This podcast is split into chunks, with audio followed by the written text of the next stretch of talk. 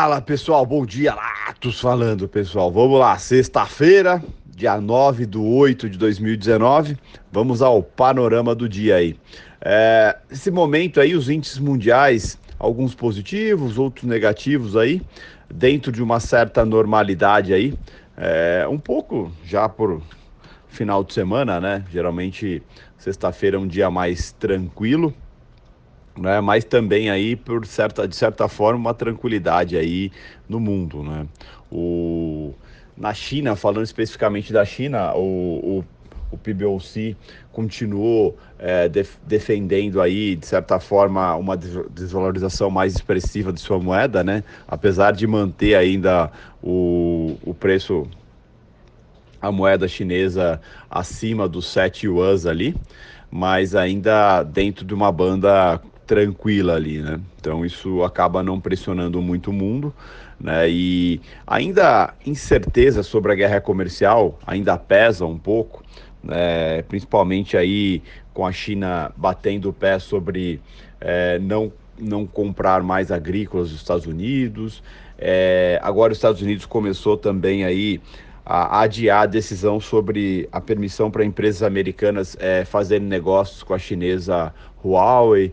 Então ainda tem todo um contexto de guerra comercial envolvido. Né? Ontem a gente viu os mercados, de certa forma, da, darem uma tranquilizada. Hoje não está tanto essa tranquilizada, mas assim também não está nada muito sério. Apesar que nesse momento aí o S&P está caindo 0,71 o petróleo está 1,29 de alta, o petróleo que ainda está vivendo as expectativas de talvez um anúncio por parte da Arábia Saudita de mais cortes na produção, né, para justamente segurar o preço do petróleo. Vale lembrar que a Arábia Saudita ainda tem, é, vem trabalhando aí é, e tem toda uma expectativa global de futuro, em, no, num futuro bem próximo aí, é, ser feito o IPO da Aranco tal, mas existe um preço de petróleo aí, uma cotação específica do petróleo que é interessante é, para ser feito esse IPO. Vale lembrar que vale lembrar que a, a Aranco segundo o príncipe da Arábia Saudita, está avaliado em 2 trilhões de dólares, né? Então, é uma das empresas mais valiosas do mundo e mais rentáveis do mundo. O, só comentando sobre petróleo também, existe toda uma movimentação chinesa é, que está mandando equipamentos e também profissionais para é, Venezuela para poder ajudar na recuperação de de, das petrolíferas chinesas, é, chinesas não, perdão, da Venezuela, justamente para poder vou retomar a produção nas plantas de petróleo é, da Venezuela, né, no qual estão na sua maioria sucateadas e justamente aí para voltar a recuperar né, a sua produção dentro da Venezuela e até mesmo aumentar. Né? A China que tem interesse também no petróleo venezuelano. É, resta saber como que os Estados Unidos vai encarar isso, né? Se vai encarar isso também como, de certa forma, uma afronta, né? Aguardar para ver.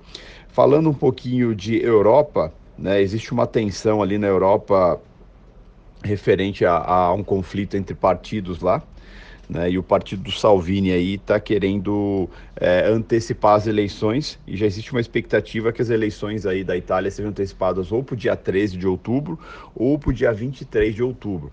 Tá? Então isso aí já está mexendo um pouco com os mercados e está ajudando a pesar um pouquinho, é, ajudando a pesar um pouquinho também aí nas bolsas europeias, junto com o PIB do Reino Unido que veio abaixo do esperado também.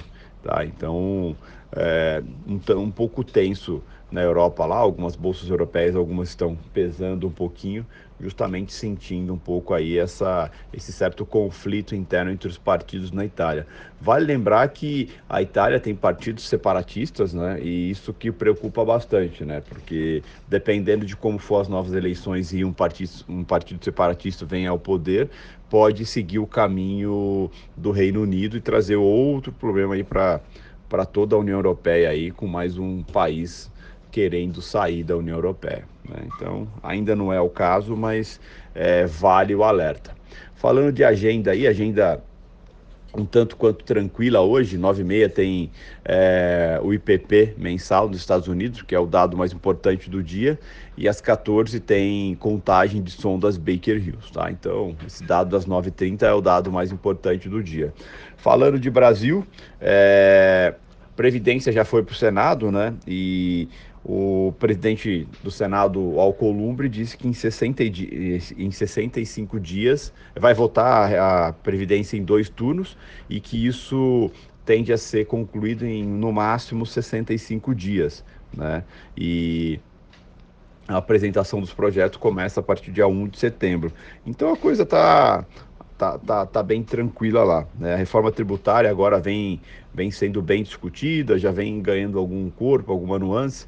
O, o Guedes ontem, num evento aqui em São Paulo, é, não, não, não esboçou qual reforma da Previdência ele, ele é, da reforma tributária ele, ele é, mais simpático, ele acha que tendo reforma tributária é muito importante.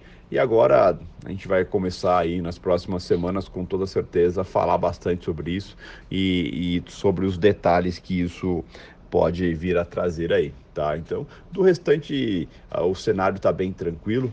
É, hoje é bem provável que tenhamos um dia mais morno aí. Né? A gente viu ontem aí um dia até é, interessante, os mercados reagiram bem, né? O Ibov fechou com 1,30 de alta é, a 104.115.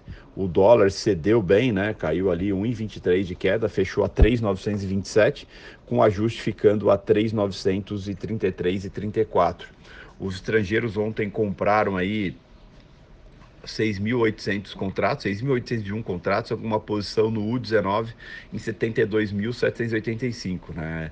É, estão voltando a se proteger um pouco na moeda, né? Justamente pelo cenário incerto, principalmente o cenário externo. Né? O cenário interno é, vem caminhando as coisas, a expectativa é positiva, mas o cenário externo ainda preocupa um pouco.